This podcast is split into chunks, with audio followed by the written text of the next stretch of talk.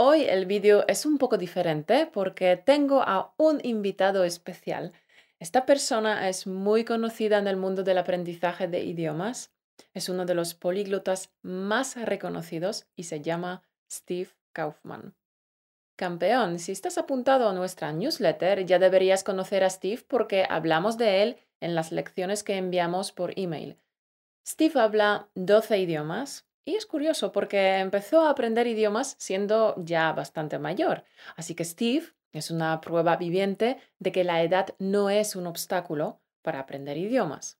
Incluso de mayor puedes aprender cualquier idioma hasta alcanzar la fluidez conversacional si te lo propones. En la entrevista hablamos de cómo Steve aprendió español porque su lengua materna es el inglés. Steve, al igual que tú, tuvo que aprender el español y nos habla sobre su experiencia con el español y en la España de los años 60.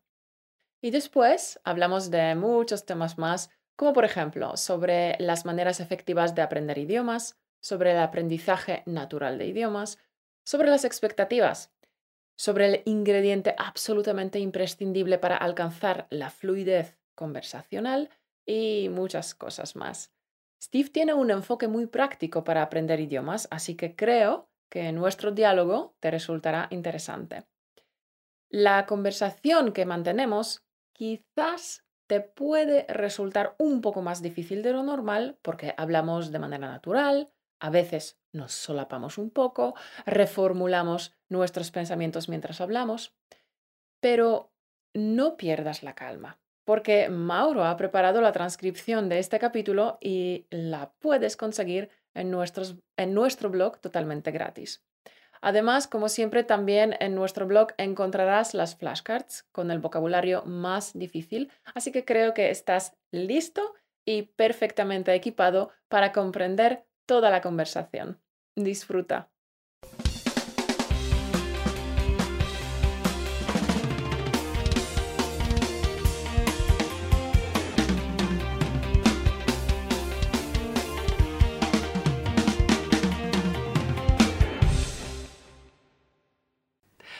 Hola Steve, ¿qué tal? Muy bien, gracias, muy bien. Un placer tenerte aquí con nosotros en Español Automático.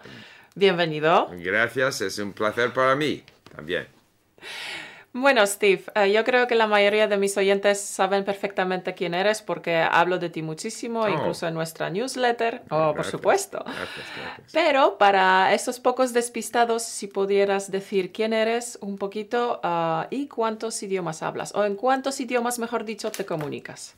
Bueno, bueno, eh, vivo en Vancouver, en Canadá. Ayer fue el, eh, mi aniversario, 75 años.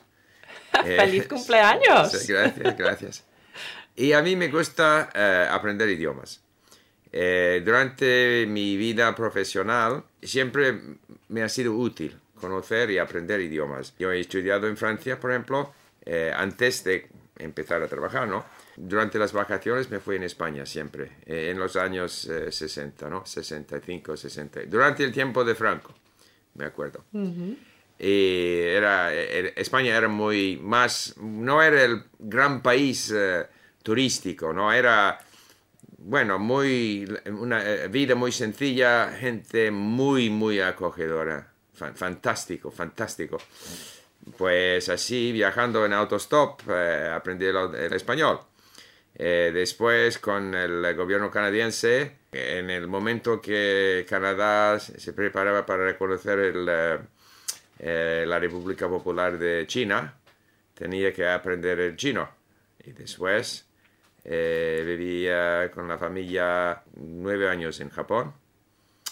Y tenía un comercio de madera y tenía relaciones con países como Suecia, Alemania, Japón, eh, Francia, Italia. Bueno, siempre ha sido útil aprender idiomas, pero sobre todo en los últimos 15 eh, años no es para utilidad, pero para interés que estoy aprendiendo. He aprendido eh, ruso y otros eh, idiomas eslavos y griego y bueno, ahora estoy aprendiendo el árabe y el persiano. Árabe y, persa, muy bien. ¿Y cuántos idiomas persa, en, total hablas? Bueno, eh, siempre es un problema, porque bueno, hablo como Ah. en 12 idiomas, que puedo más o menos hablar, como el español, por ejemplo, ahora que no uso mucho y estoy un poco olvidando, pero sin embargo puedo comunicar.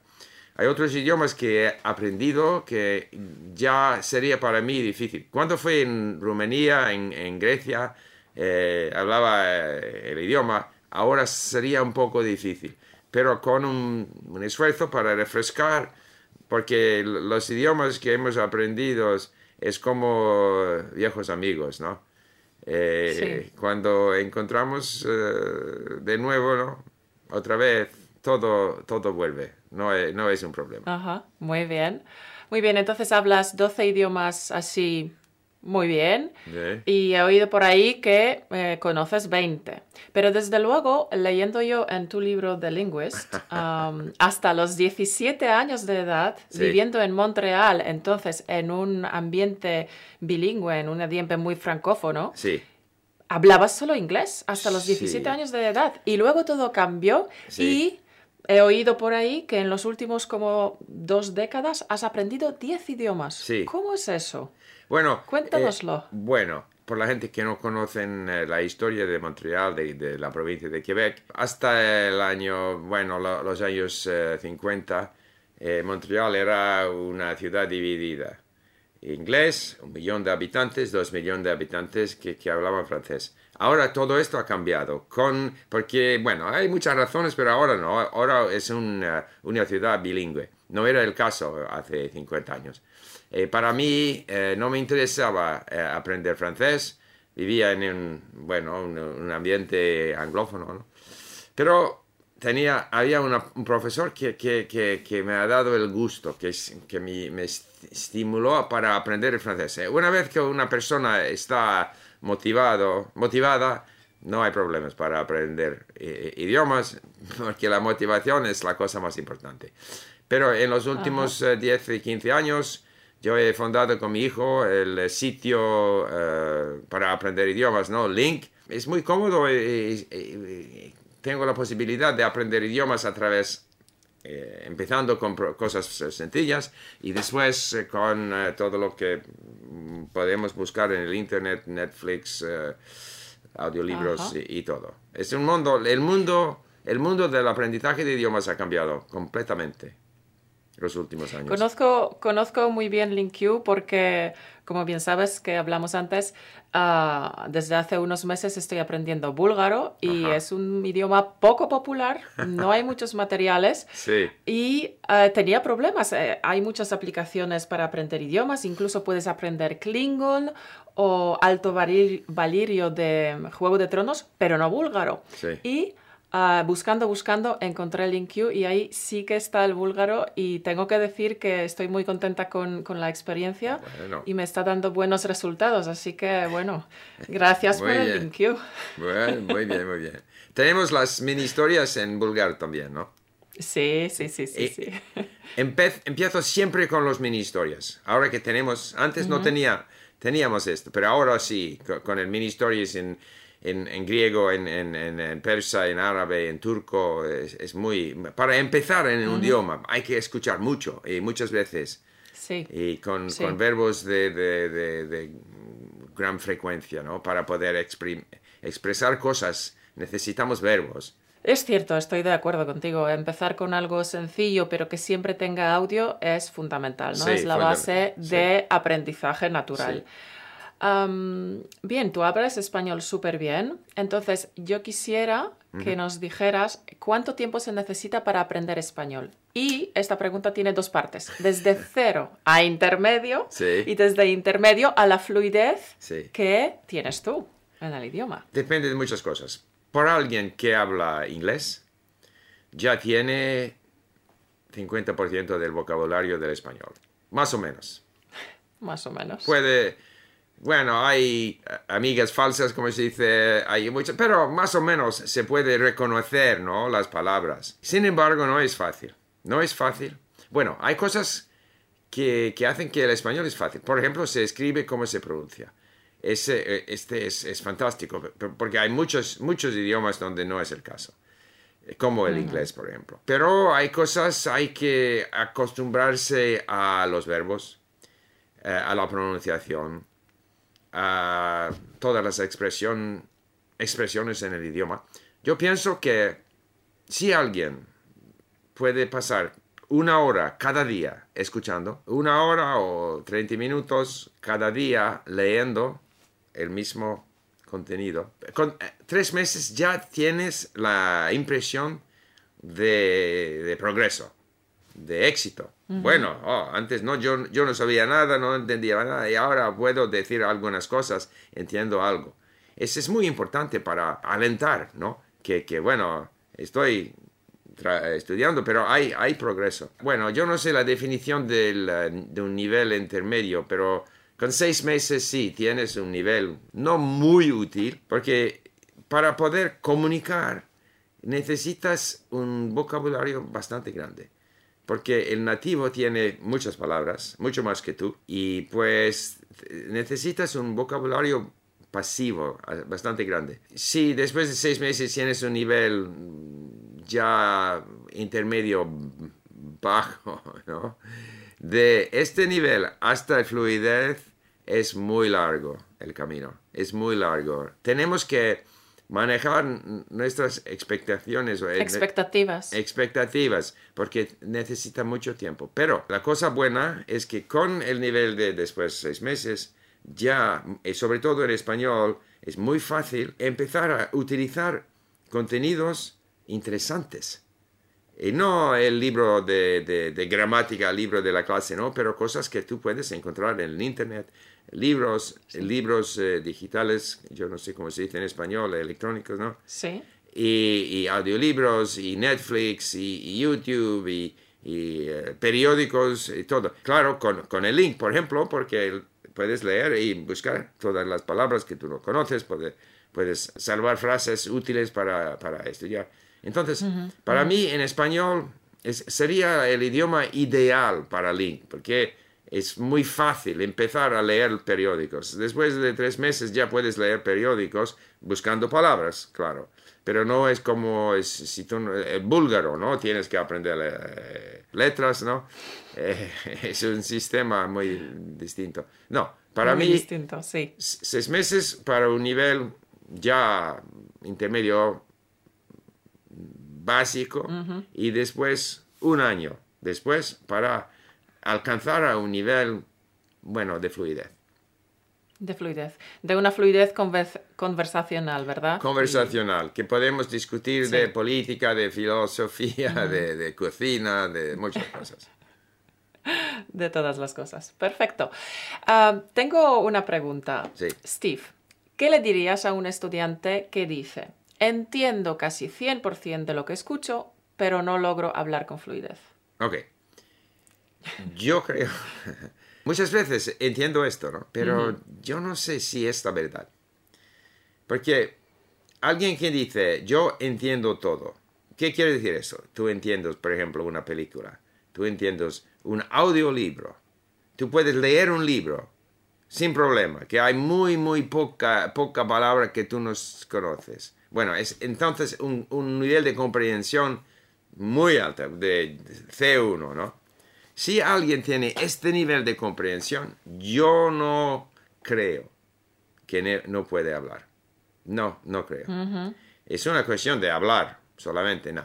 Puede ser que hay personas que entienden todo y tienen, yo no sé, miedo, que, que, no quieren cometer er-, errores, ¿no? pero este es, es, una tontería porque aún en mi idioma nativo hago, you know, errores. Pero en idiomas, claro, claro. Eh, ahora estoy hablando en español. seguro, si yo voy a analizar todo lo que yo he dicho, es lleno de errores. Este no es importante, ¿no? Pero más que esto, eh, yo creo que con un buen nivel de comprensión no es posible no poder hablar. Hablar con errores, sí, y, hablando y hablando, no se va a peorar. hablando, hablando, hablando, vas a hablar mejor. Pero si tú Ajá. no entiendes, este es, eh, si tú, tú no tienes un buen nivel de comprensión, este es, es, es, eh, intimidador, ¿no? Este da miedo. Pero yo entiendo Sí. todo y hablo con dificultad, explicándome, este basta. Este, hablando se va a mejorar. mejorar. Y hablando, sí, y va a, a- a- se dar cuenta de las cosas que faltan, que las la- lacunas, ¿no? En, en- en su cono- conocimiento del idioma. Hay que hablar. Si tú tienes, si tú entiendes 100%, hay que hablar. Basta. Ajá, claro, claro, claro. Quería preguntarte también una cosa que observo mucho ahora, hoy en día, en esta era de información y con el Netflix y con el YouTube. Veo que la gente hace lo que en inglés se llama binge watching. Que se ponen delante de YouTube y ven un vídeo tras otro, un vídeo tras otro y cuatro horas más tarde se levantan y no se acuerdan de nada, no han aprendido realmente nada. Y también una cosa relacionada con esto es que, claro, muchas veces mis estudiantes ah, me preguntan cuántas veces tengo que eh, escuchar un audio. Y si yo les digo 10 veces, se lo van a tomar muy literal. Se van a sentar y van a escuchar un audio 10 veces seguidas. Y claro, o sea, ¿tú qué dices a esta persona? Porque esto no funciona muy no bien. funciona, no funciona. Bueno, yo no puedo a- hacer este binge watching de vídeos porque, bueno, yo prefiero escuchar, porque puedo escuchar en el coche, preparando el desayuno, eh, ha- haciendo otras cosas. Y eh, nunca voy a sentarme a escuchar eh, y no hacer otras cosas. Escucho haciendo durante, you know, haciendo otra- otras, otras Otras actividades. ¿no? actividades. Pero si, a- a- si tú tienes un cierto nivel, eh, mirar una película, sí, es muy bueno para, para acostumbrarse al idioma. Sí, es muy útil eh, y si tú lo haces, pero hay que tener un buen nivel. Si tú no entiendes mucho, no vale mucho mirar una película, de mi punto de vista. ¿no? vista. Eh, pero esta cuestión de repetición, necesitamos repetición, pero necesitamos novedad. Y si tú, si el cerebro está haciendo siempre la misma cosa, la actividad del aprendizaje es peor, va, se va eh, peor y peor y peor. No es porque yo, yo te le digo, este es según, ¿cómo se dice? ¿no? Pesquisas, estudios, ¿verdad? estudios, estudios de- del aprendizaje, del funcionamiento del, del cerebro. Eh, hay que cambiar, hay que mudar, cambiar, dar cosas nuevas, nuevas, Nuevas. al cerebro.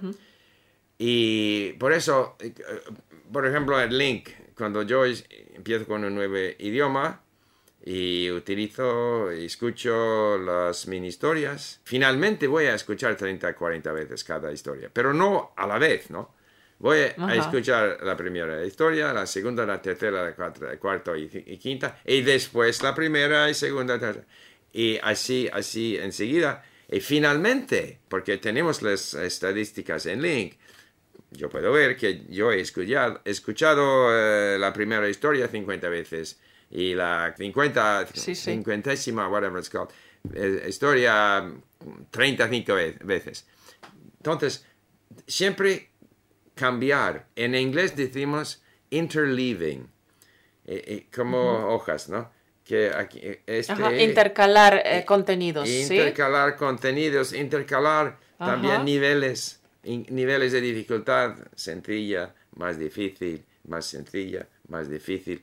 Hay que cambiar, hay que, eh, porque si no, el cerebro se- no es Se posible, está, se para, hay la law of diminishing returns, como de- de- digamos en inglés, es el eh, la beneficia disminuyendo.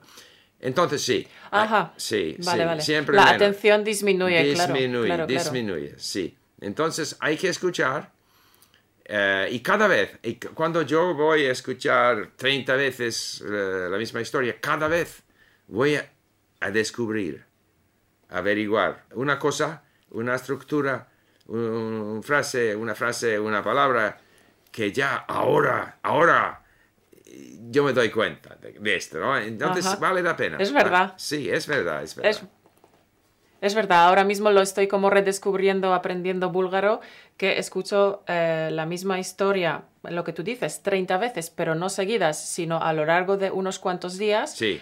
Y escuchándolo por, por la vez 30, de repente me doy cuenta, ay, pero si este verbo es el mismo que no sé de dónde Sí, y esta sí. estructura significa... Es increíble, o sea, el- el- realmente el cerebro necesita la repetición para poder incorporar todo el conocimiento que le llega nuevo, pero a la vez necesita eh, variar, ¿no? En lo que tú dices, Sí. escuchar una historia, segunda, tercera, cuarta y luego otra Sí. vez la número uno, dos. Sí, sí, sí, es muy importante. Muy importante. Siempre le, siempre le digo a mis al- alumnos que la repetición es la clave. Sí. Eso es, Pero eso es así. repetición y novedad. Y novedad, ¿vale? Sí, efectivamente. Bueno, ahora una pregunta un poco dirigida más hacia mí, aunque también tengo oyentes que hablan varios idiomas. Yo hablo cinco idiomas, Ajá. bueno, el quinto, el búlgaro, estoy aprendiendo. Y tú hablas 12 y 20 conoces. Entonces, ¿qué haces tú para no olvidar tus idiomas? ¿Cómo bueno, lo haces? eh, Yo no tengo esta preocupación. Porque idiomas que hablo más o menos bien, bueno, con francés, japonés, mandarín, español, sueco, no le voy a olvidar. Sería un poco más difícil, empezando ahora, por ejemplo, es posible que voy a mezclar más portugués italiano que, que normalmente, o que después un, día, si ahora me voy en España o en América Latina, ¿no? Y hablando cada día en español, menos errores. Pero no, no voy a olvidar. Pero sí quiero refrescar, por ejemplo, yo no sé, griego. Yo voy a escuchar, voy a redescubrir las mini historias, los eh, contenidos que he estudiante- estudiado antes, ¿no? Voy a redescubrir los amigos que tenía, los amigos que me han ayudado a aprender el idioma al principio, ¿no? Ajá, Y ajá. de- redescubriendo eh, esos amigos, eh, el idioma vuelve. No, no es un problema. Y, y- y si ahora tengo que hablar en griego, que, que yo no puedo hablar en griego, este, eh, no, para mí no es una preocupación. Sí, si ahora voy a un restaurante griego y tengo que hablar en griego, no puedo, no puedo. Solo puedo decir, yo antes sabía hablar en griego, pero no, ahora no. Pero O sea que es cuestión de refrescarse, ¿sí? refrescar muy rápido. Milao helenica. no, es que era cuestión de refrescarse escuchando y leyendo. Y, y- y- y después hablando, pero hablando en principio con dificultad, pero muy rápido ya. Y, y muchas veces, si dejas un idioma y vuelves, y entonces cosas que ya has olvidado y va a re- redescubrir y acordarse de, tú serás más fuerte en este idioma. Porque por el cerebro, el hecho de olvidar y aprender de nuevo es muy bueno por el ah, aprendimiento de, de- de- de cosas, Ajá. aprendizaje de cosas. Ajá, ajá. Bueno, muy interesante.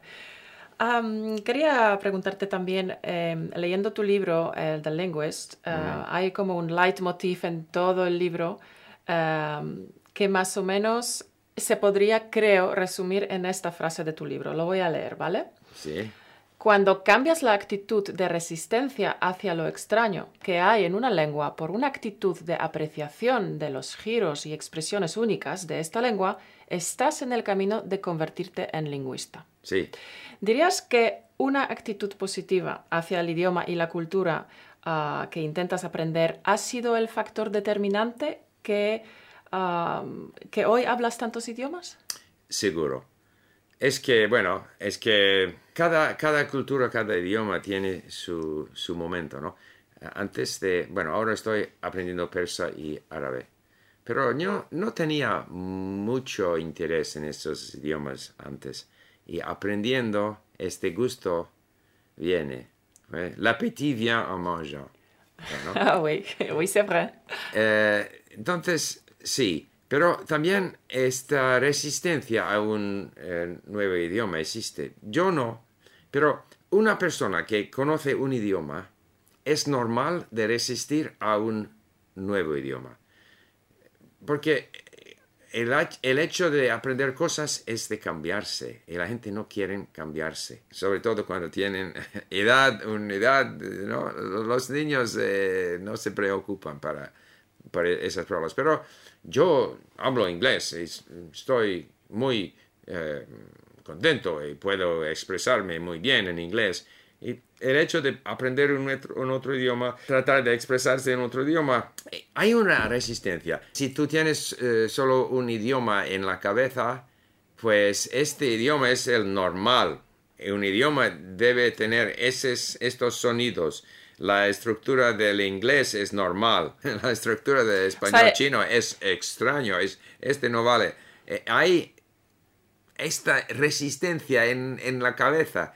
Pero una vez que tienes como 5, 6, 7 idiomas, bueno, sabes que sí, cada idioma tiene su manera de expresar las cosas y ya estás más flexible. Pero la gente que solo tienen un idioma es, es, es, es, es difícil, es difícil. Y hay que gustar Sí, del sí. idioma, hay que, hay que gozar y, y que, que el, el idioma te gusta, el proceso de aprender, aprendizaje te gusta. Porque es un camino es muy largo. Es cierto, es cierto esta resistencia, incluso yo misma la he experimentado muchísimas veces. Y, y cuando leí eh, también en tu libro, aunque no, no saqué la cita, que tú dijiste que a veces aprendiendo idiomas tenemos una sensación que estamos perdiendo nuestra propia identidad, ¿no? Como que Sí. estamos eh, despojándonos de lo que somos y, y esto como que crea esta resistencia. Pero tú dijiste una cosa así como que tú no tienes esta sensación, que, que pierdes tu identidad, sino que adquieres otras identidades, Sí. te, te incorporas ot- otras culturas dentro de ti mismo. Y me gustó muchísimo esta idea, la verdad.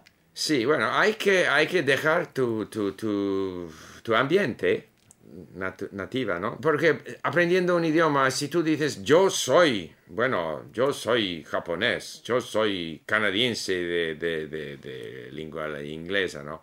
Esta es mi identidad. E- Esta es una resistencia. No, yo aprendiendo francés, chino, japonés, yo me veo como japonés. Ya quiero, quiero eh, compartir, participar a, a este, el otro, el ambiente del otro. Y yo no quiero que ellos vean en mí alguien extraño, extranjero. No, yo, yo quiero hacer parte de este, este nuevo, nueva, nueva sociedad. Me parece una idea excelente y es un consejo ah, que poca gente quizá podría en principio considerar como un consejo lingüístico, pero desde luego es, Es muy importante. la base. La base, la base. La base, eh, la la actitud es base. la base. Sí. Efectivamente. Bueno, Steve, eh, yo podría seguir aquí charlando contigo horas y horas, pero no quiero robarte el tiempo de tu mañana. Así que ha sido un placer. Muchísimas gracias por estar aquí con nosotros. Muchas gracias y, también. y espero poder hablar contigo muy pronto. Sí. Gracias. Adiós, Caro. Adiós, adiós. Campeón, espero que la entrevista con Steve te haya gustado. Has visto que hay muchas cosas que puedes aprender de Steve. Sus consejos ya los conoces muy bien porque están alineados con la filosofía de español automático. Escucha mucho, lee mucho, consume mucho contenido que te interesa, utiliza tus ratos improductivos, crea la inmersión en tu vida y mantén el fuego de la pasión por el idioma español siempre viva, si quieres llegar a hablar español con facilidad y sin esfuerzo. Si tuvieras que sacar una cosa de esta entrevista para aplicar a tu aprendizaje de español y de otros idiomas, me gustaría que fuera la siguiente, que la cosa más determinante en el aprendizaje de idiomas es la actitud positiva hacia el idioma que estás aprendiendo. A primera vista, no parece un consejo lingüístico, pero es crucial. Y es crucial porque cuando aprendemos un nuevo idioma, este aprendizaje va mucho más allá de una simple adquisición de un nuevo vocabulario, de una mera imitación de la pronunciación y de la conjugación de los verbos. No. El hecho de aprender un idioma nos toca en lo más profundo de nuestro ser. saber un idioma extranjero penetra hasta nuestro subconsciente.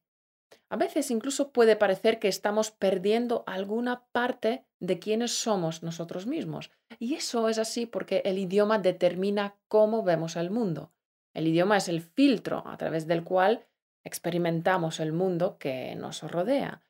Además, cada idioma también tiene su propia personalidad y sus peculiaridades culturales.